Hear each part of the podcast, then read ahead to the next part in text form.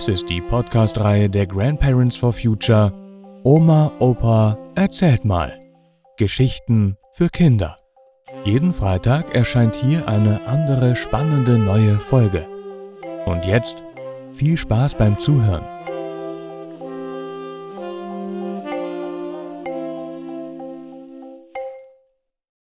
Onkel Jung Wenn der Krieg überall ist, in Rundfunk, Fernsehen, persönlichen Gesprächen, dann fallen mir natürlich Erinnerungsfetzen aus meiner Kindheit ein. Und beim Nachdenken wird daraus eine Geschichte. Also wenden wir uns mal gedanklich der Familie meiner Mutter in Erkelenz zu. Erkelenz. Das ist da, wo der Braunkohlebagger die Landschaft auffrisst und viele Umweltaktivistinnen und Anwohnerinnen gegen diesen klimaschädlichen Abbau und diese Umweltkatastrophe kämpfen. Der jüngste Bruder meiner Mutter war Onkel Jung. Der hieß halt so, weil er der jüngste war. Und zu Beginn des Zweiten Weltkrieges war Onkel Jung noch Gymnasiast. Und wie alle Jugendlichen ging auch er gerne zur Kirmes. Onkel Jung hatte eine jüdische Freundin. Das war in dieser Zeit völlig ungewöhnlich, also aus heutiger Sicht ein ganz normales deutsches Mädchen, das halt als Religion zum Judentum gehörte. Aber damals war das schon ein halbes Verbrechen. Aber in der Familie meiner Mutter war das nicht so ungewöhnlich. Der Bruder meines Opas hatte eine jüdische Frau.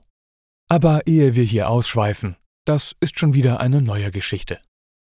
Onkel Jung hielt natürlich zu seiner Freundin, und er beschützte sie auch vor Anfeindungen der Nazis.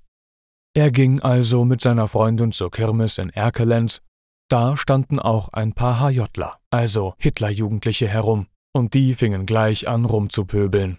Mit der darfst du nicht Karussell fahren. Er fuhr trotzdem mit ihr Karussell. Ja, das war damals schon ein Verbrechen.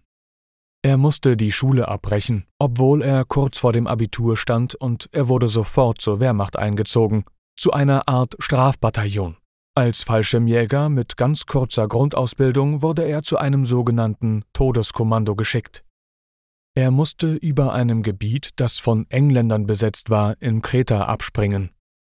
Beim Fallschirmsprung über feindlichem Gebiet kamen fast alle seiner Kameraden um. Sein Fallschirm verhedderte sich. Das, was normalerweise sein Todesurteil bedeutet hätte, war jetzt ein Glück. Er fiel viel schneller als die anderen und glücklicherweise in einen Baum.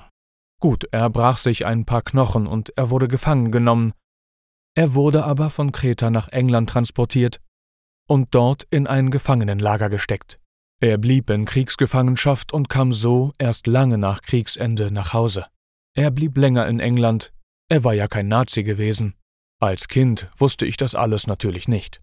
Ich sah nur bei einem Besuch, dass Onkel Jung wieder da war. Nach all den Jahren irgendwie doch fremd und unbeholfen wirkte und mit einem seltsamen Akzent, also seltsamer Aussprache sprach, er fragte so viel, was doch für alle selbstverständlich war. Aber woher kam er? Und warum war er erst so spät wieder da?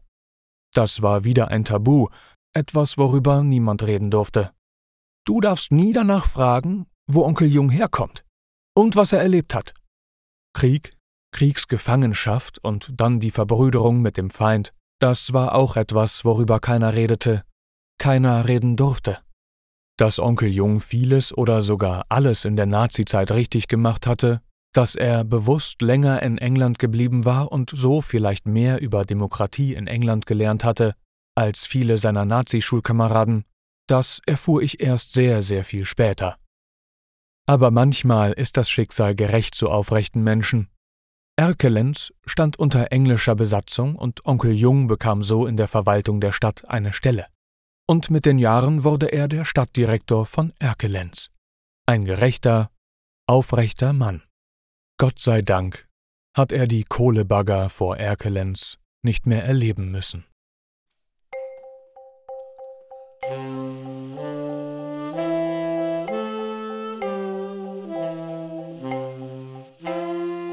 Das war Onkel Jung, gelesen von Matthias Wieg. Vielen Dank fürs Zuhören und bis nächsten Freitag.